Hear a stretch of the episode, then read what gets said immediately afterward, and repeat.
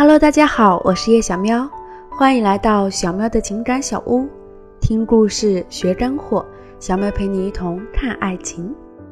今天我们来聊一聊最近热映的电影《天才枪手》，是很独特的题材，把作弊拍得跟谍战片一样扣人心弦。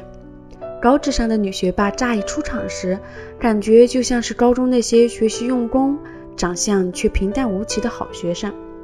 直到后来才被他强大的气场、精致的侧面、淡定的气质所惊艳。他和班克共同参加了一档节目《天才少年》，在等待上台前，与班克有了一段对话。小喵才突然发现，原来女学霸不但智商高，恋商也不低呀。那接下来我们就来看看他是如何吸引天才少年的吧。吸引天才少年的第一招：好奇心切入。他一上来就跟班克说：“你中午吃的泡面吧。”然后班克一脸懵逼，问他：“你怎么知道？”在这里，好奇心引入成功。琳达笑了笑，扬了扬下巴说：“吃到衣服上了。”然后拿出了湿巾给他擦衣服。如果琳达一上来就说：“你衣服上有汤汁，擦一下吧。”这样的话，平淡无奇，话题也就终结了。在社交初期。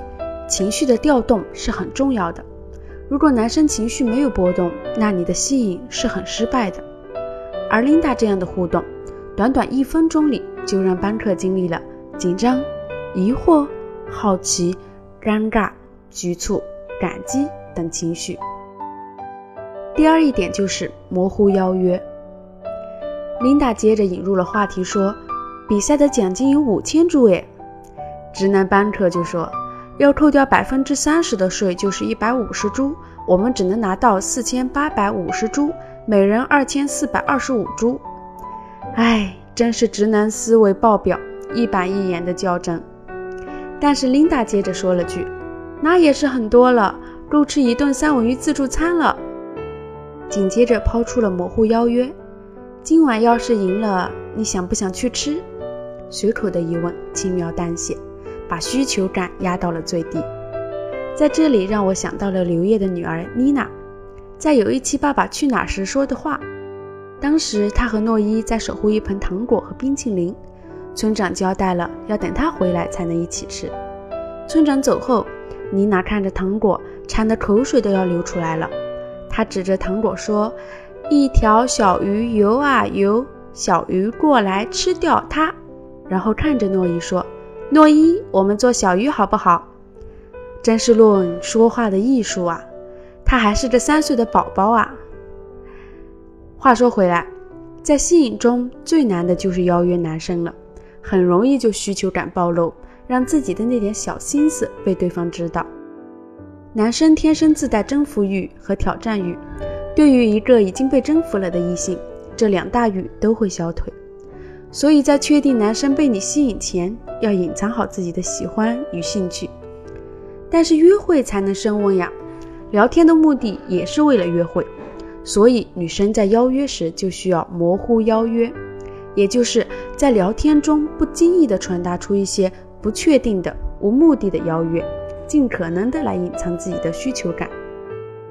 如果琳达直接上来就邀约说，晚上我们一起去吃烤三文鱼自助吧。那就会既突兀又不自然，被拒绝后也会陷入进退两难的尴尬。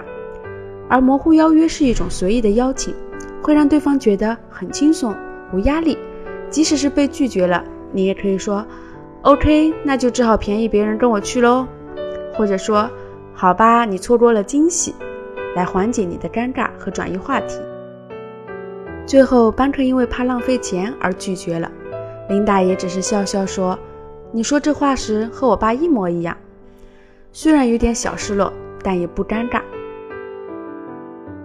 第三一点就是肢体静挪，在聊完后，琳达直接伸出手帮班克整理头发，班克吓得下意识的一躲，然后琳达说：“给你整理头发而已。”接着做了个合理化声明：“一会儿就上直播了，精神点。”然后班克就低头乖乖的就范了。琳达整理完头发之后，还顺手给他整理了一下领口。经历过的同学自然会知道，这样亲密的肢体接触会产生一种微妙的变化，算是一种小小的升温。在吸引初期，对男生的一些小肢体轻挪，整理一些头发、领子、拍拍肩、挽挽胳膊等，会拉近两人的距离，并产生一点暧昧的情愫。但一定要使用的足够自然，面不改色，让男生自己心里暗流涌动。最后，班克看琳达的眼神里已经有了一丝温柔。至于后面的内容，小喵就不剧透啦，大家自己去电影院看吧。以上就是本期的分享啦，更多社交的技能、两性吸引的干货，就关注小喵吧。我们下期见。